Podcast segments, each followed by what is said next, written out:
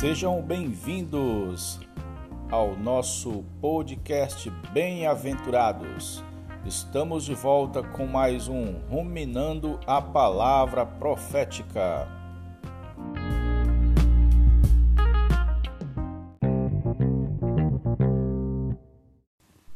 Jesus é o Senhor, querido irmão. Jesus é o Senhor, querida irmã.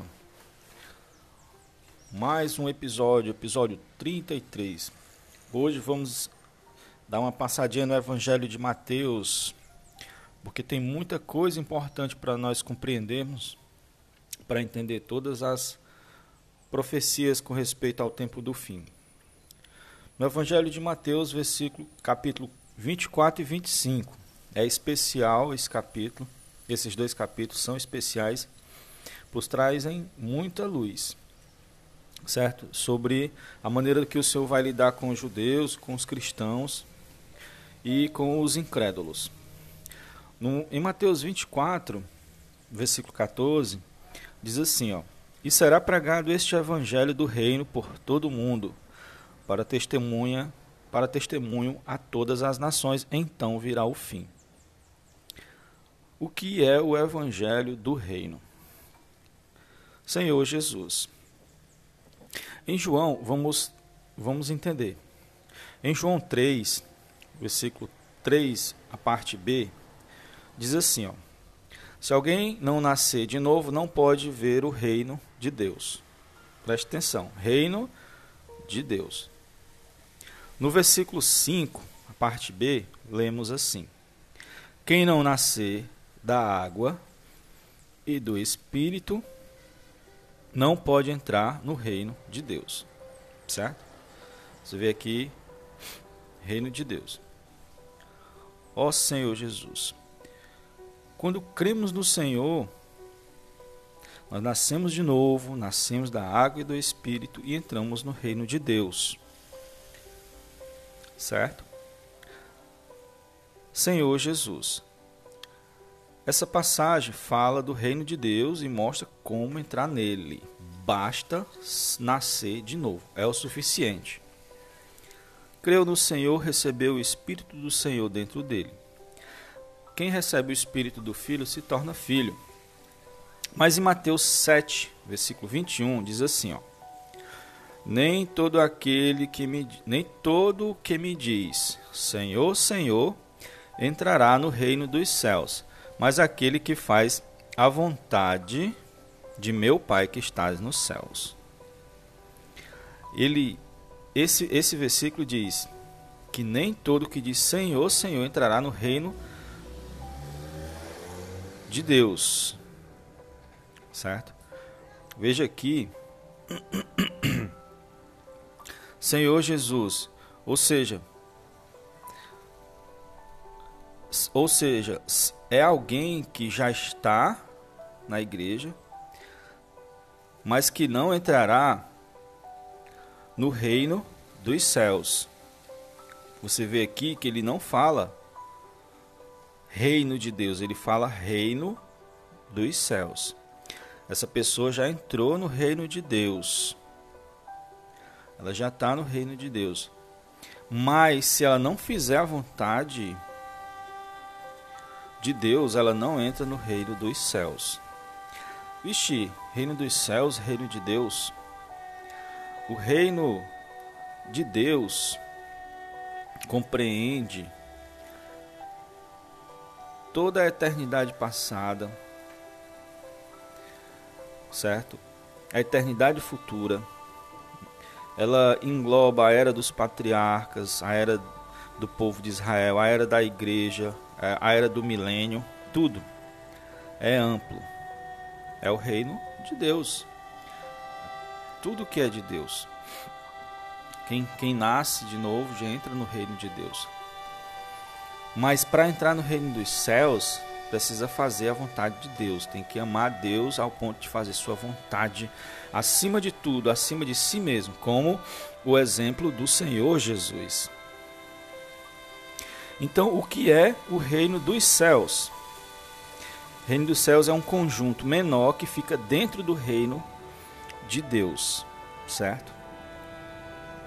O reino dos céus fica dentro do reino de Deus. Então, é um, são dois períodos. Pronto, são dois períodos. Quais são esses dois períodos? A era da igreja e a era do reino milenar. Senhor Jesus, a era da igreja inicia-se com o Senhor Jesus é, ascendendo aos céus e derramando o Espírito.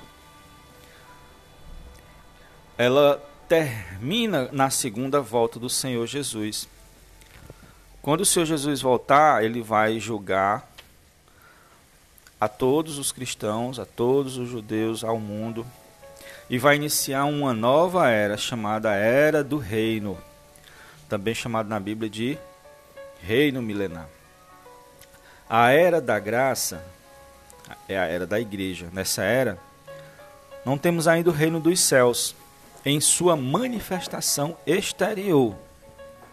Temos, porém, a realidade interior.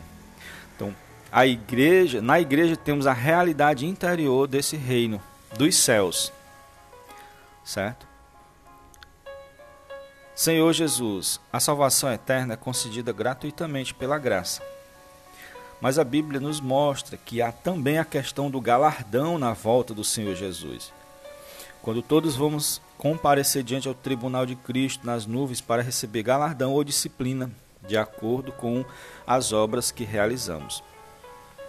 A salvação, irmãos, é pela graça, é pela fé, mas as obras, mas o galardão recebe-se por meio de obras. todos nós estamos nessa primeira fase do reino dos céus, viu? Estou falando dos céus.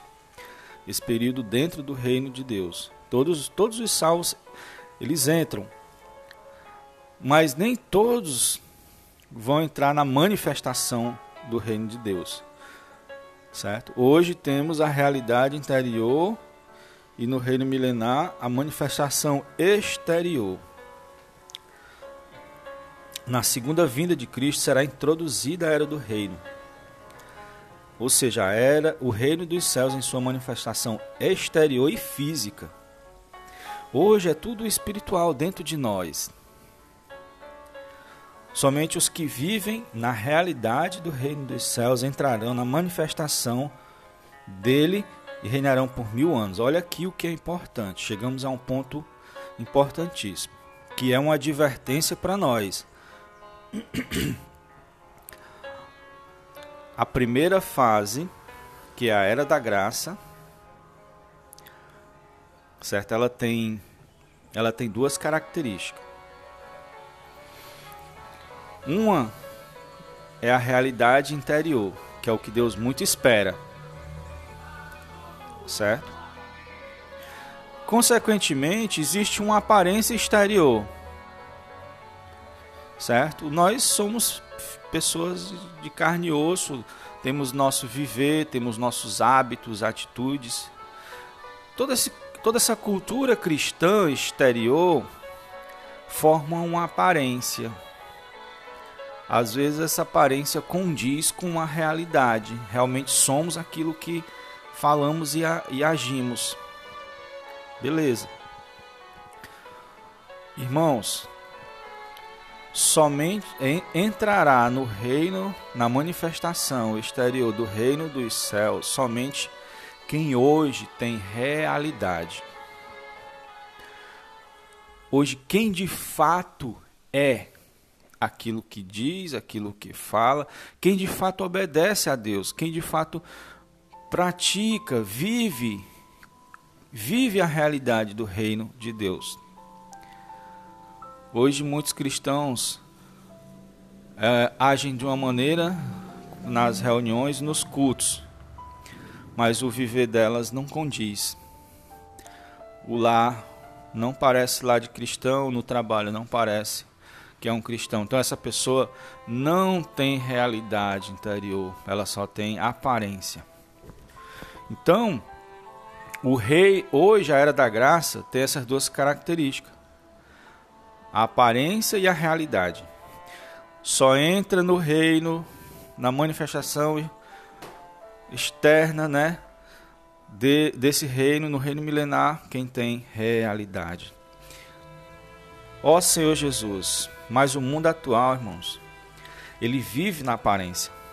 Valoriza as coisas exteriores, as pessoas vivem na superficialidade, no imediatismo, buscando apenas bem-estar próprio e conforto. Mesmo no meio cristão, há os que só buscam cura, prosperidade. Senhor Jesus, tudo bem, mas isso pode atraí-los a ficar somente na aparência. Hoje, as pessoas correm atrás de beleza física, de roupas, da moda, dos bens materiais, uma vida regalada. Essa é a imagem que publicam em suas redes sociais. Aparentam estar bem, mas muitos estão vazios por dentro, não tem realidade. Em Samuel, quando ele foi ungir um rei na, da casa de Jessé para substituir Saul, Samuel foi logo para os filhos de Jessé os mais fortes, bem aparentados. Aí Deus disse assim, ó: Não atentes para a sua aparência, nem para a sua altura, porque eu rejeitei, porque eu sou, porque o Senhor vê, não vê como o homem vê. O, o homem vê o exterior, porém o Senhor o coração.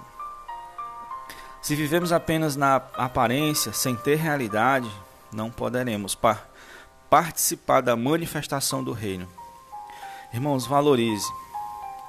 Valorize a realidade e o conteúdo de Cristo em nosso viver, em nossa vida da igreja, que compreende a vida do lar, a vida social, a vida de reuniões.